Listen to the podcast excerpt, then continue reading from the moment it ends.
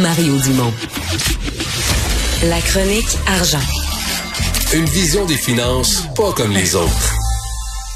C'est l'heure donc de parler d'économie. Francis Gosselin, bonjour. Salut Mario, comment ça va? Ça va bien. Une tuile là, qui tombe sur euh, la caisse de dépôt, un investissement qu'ils avaient fait et qui euh, tourne mal aujourd'hui. là. C'est pas un petit investissement. Mario la Caisse avait investi un milliard de dollars dans l'entreprise indienne Azure Power Global. Euh, et hier, en bourse, l'action a perdu, tiens-toi bien, 44% de sa valeur en une seule journée. Euh, elle a perdu depuis le début de l'année environ 70 là, Donc, le milliard qui avait été investi vaut euh, au bon mot 300 millions de dollars aujourd'hui. Donc, c'est quand même une, une tuile additionnelle. On a vu, Azure, euh, c'est quoi? C'est de l'électricité propre, du solaire? Euh? C'est du solaire, effectivement. Ils produisent environ euh, 7,5 mégawatts là, en solaire. Fait, euh, produisent et comptent produire. Là, puis c'est ça qui est un petit peu euh, justement en, en considération. Parce que ce Euh, secteur-là va bien là, dans tout le reste de la bourse étant vraiment là, est en chute libre depuis plusieurs mois, mais le secteur des énergies, des énergies propres, malgré tout, euh, tient un peu la route là-dedans. Euh, c'est quoi cette entreprise-là euh, C'est qu'elle était pas aussi bonne qu'on pensait? Ben c'est ça. Ben il y a des, plusieurs en- enjeux là, puis notamment de, de comptabilité. Un des faits à, à savoir là, puis une des raisons qui explique la, la, la chute d'hier, l'entreprise n'est pas capable de produire ses états financiers en ce moment. Ouais. Euh, c'est quand même une entreprise cotée en bourse. là. Euh, ils ont des gros problèmes de gouvernance liés là, à toute la gestion financière. Je pense qu'il y a beaucoup de capital, un peu de risque. Euh, comme euh, l'investissement de la Caisse de dépôt. Il y a aussi le fonds de pension des professeurs de l'Ontario qui est deuxième investisseur là-dedans. Puis ensemble, les deux fonds canadiens, là, la Caisse et euh, le fonds euh, ontarien, possèdent 75% de l'entreprise. Donc c'est c'est plate pour la Caisse, mais c'est plate pour les Canadiens aussi de- dans leur ensemble. Puis euh, ils ont des gros enjeux, comme je dis, de produire leurs chiffres. Sinon, sur le fond, ils font des panneaux solaires, ils exploitent des parcs de panneaux solaires. Comme tu dis, c'est un secteur qui a le vent dans les voiles, euh, mais inexplicablement, l'entreprise va, va pas très bien. Mais est-ce que ça pourrait, bon, tu sais, des fois, euh, des fois, ça paraît pire que c'est. Est-ce que ça pourrait remonter? Est-ce qu'on pense encore du côté de la caisse, est-ce qu'on défend que l'entreprise a de bons fondements, des bonnes opérations? Mettons qu'il y a un incompétent aux finances, puis tout ça, mais est-ce que c'est est-ce que c'est réparable, tu sais, pour re- remonter en un an? Tu sais, si t'as des bonnes bases, des bonnes productions, des bons panneaux solaires, une bonne technologie, et si t'as trois, quatre incompétents aux finances, tu vas réparer ça, puis tu vas, non, mais tu vas, tu comprends ce que je veux dire? Tu vas récupérer sur la vraie valeur de ta technologie puis de tes infrastructures. Je, je dis ça pour essayer d'être optimiste. Je comprends que ça regarde mal, pas à peu près, là. La, la Caisse a fait ce placement-là un petit peu plus d'un an, puis en fait, la crise là, qui est en cours a démarré quand le nouveau PDG qui est arrivé justement à peine un an a annoncé sa démission là, au cours de la fin de semaine, euh, citant des guillemets, raisons personnelles, mais plusieurs pensent qu'il pourrait avoir lui-même observé certains comportements. Puis, donc, tu sais, il y a tout... On sait, on n'a pas l'information. Il pourrait y avoir de la fraude. Ça, ouais, ça sent pas très bon. Euh, puis c'est sûr que tu sais la caisse là, a perdu presque 30 milliards de dollars là, depuis le début de l'année. Tu avais peut-être suivi ça là, la semaine, euh, il y a deux semaines quand ils ont annoncé leurs Tous- résultats. tous les gens qui ont Euh, des fonds de pension en bourse comprennent pourquoi. Exactement. Par contre, il y a plusieurs analystes qui ont critiqué, là, puis encore une fois, j'ai pas d'avis arrêté là-dessus, mais que la Caisse a décidé de sortir du domaine pétrolier euh, en début d'année, alors que c'est un domaine qui a connu des résultats extraordinaires depuis le début d'année et se lance dans des énergies renouvelables. Encore, Mais ça, être c'est de la... Mais ça, excuse-moi, c'est de la politique pure. Encore ce matin, le Parti québécois a répété ça. Faut que la caisse sorte. Puis pour moi, pour moi, c'est une grosse hypocrisie de société. Là. Je veux dire, si le pétrole, c'est de quoi de sale, de quoi de terrible, la première chose à faire, c'est de fermer toutes les stations-service.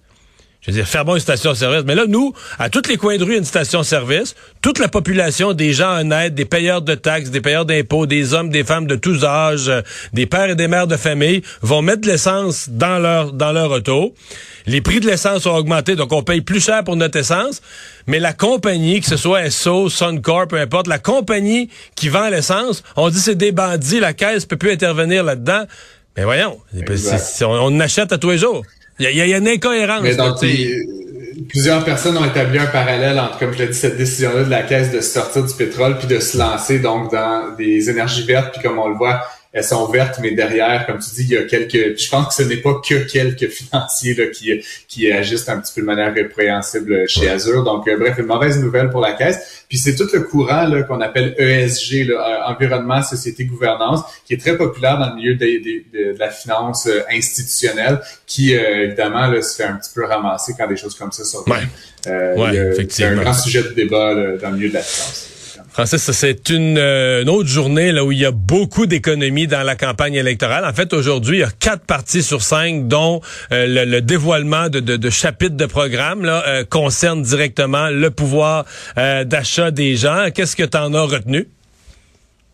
Euh, ben, comme tu l'annonçais avant la pause, donc euh, il, y a le, il, y a comme deux plans qui, si tu veux, qui s'opposent. Je, trouve ça un peu drôle, là, mais tu as le plan portefeuille puis le plan bouclier. Le plan portefeuille, c'est le PLQ, euh, puis qui essentiellement se ressemble beaucoup. Donc le PLQ, là, pour commencer avec eux, Madame Anglade a annoncé 2000 euh, dollars qui seraient donnés pour les années de plus de 70 ans.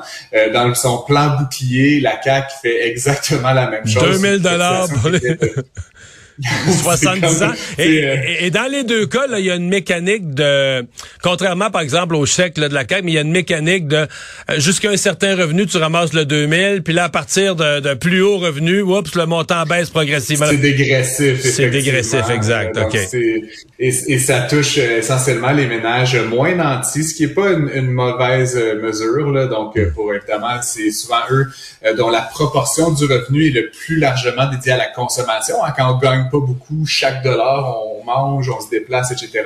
Alors que souvent, les riches, ben, ils ont de l'épargne, ils ont de l'immobilier, ils ont d'autres sources de dépenses, si tu veux. Fait que c'est souvent des mesures qui touchent. Puis surtout pour les aînés de 70 ans et plus, euh, je trouve que ça peut être intéressant et louable que ces gens-là finissent pas dans la finissent dans la dignité de leur, leur vie. Donc, il y des, petits montants comme ça. Ça reste des, des, euh, des, plans qui vont coûter autour de 2 milliards à l'État québécois. Là, donc, ces, ces engagements-là de la CAC Mais l'originalité, si je peux dire aujourd'hui, est venue de Québec solidaire, euh, qui propose bon quelque chose que Dominique Anglade a déjà mentionné, là, un plan de, de détaxation de biens essentiels. Donc, puis il y, a des choses qui étaient dans le plan de Dominique Anglade qu'on retrouve dans le plan de Québec solidaire. Exemple, ce qu'on les, les éléments de pharmacie et de soins personnels.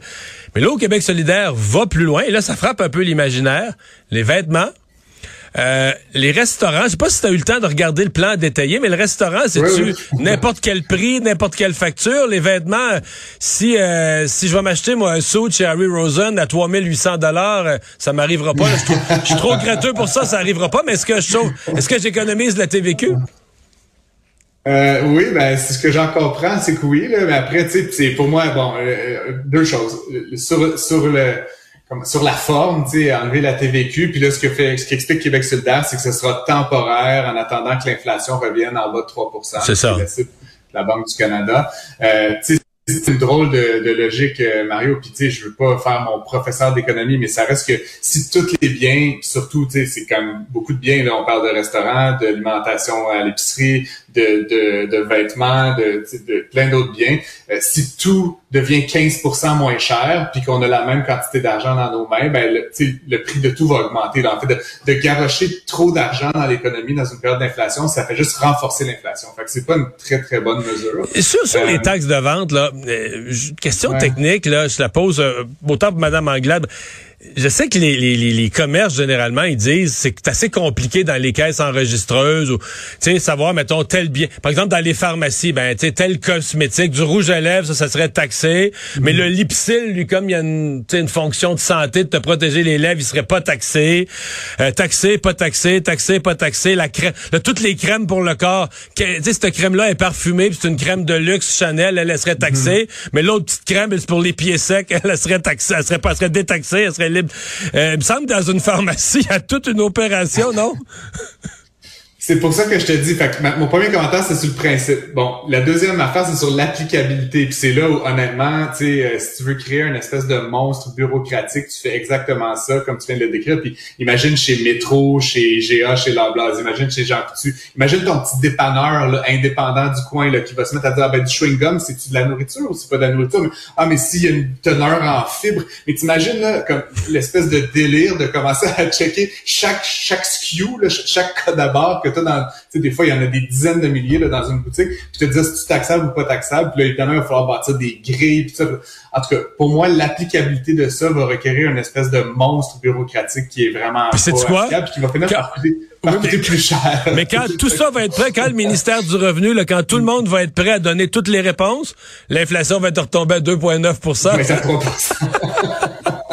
c'est exactement ce que j'avais avant. Fait que je suis pas très fan des baisses de taxes comme ça. Honnêtement, je suis pas fan des taxes. Je pense qu'on euh, pourrait avoir un plan sur 5 ou 10 ans de baisser d'un demi-point par année tranquillement, mais de donner des congés de taxes sur quasiment tous les biens de première nécessité à tous les Québécois d'un coup. Honnêtement, c'est comme je dis, un, ça stimule l'inflation directement. Donc c'est comme c'est comme s'il avait été mal conseillé économiquement là, en, lançant une mesure comme ça. Ça va pas lutter contre l'inflation, ça va en produire. Et deuxièmement, c'est complètement inapplicable. Mais là, tout est trop économique. Mais si tu le prends, euh, je vais t'emmener sur le terrain politique, là.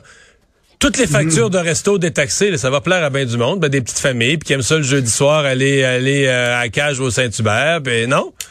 Politiquement, là, ça, se vend, ça se vend bien, là.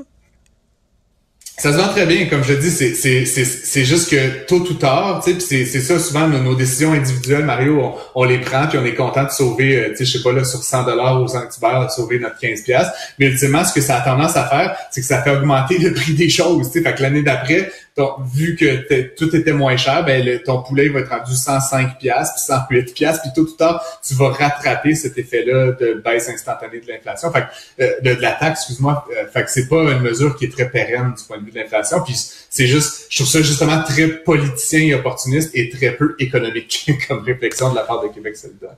Francis, merci. À demain.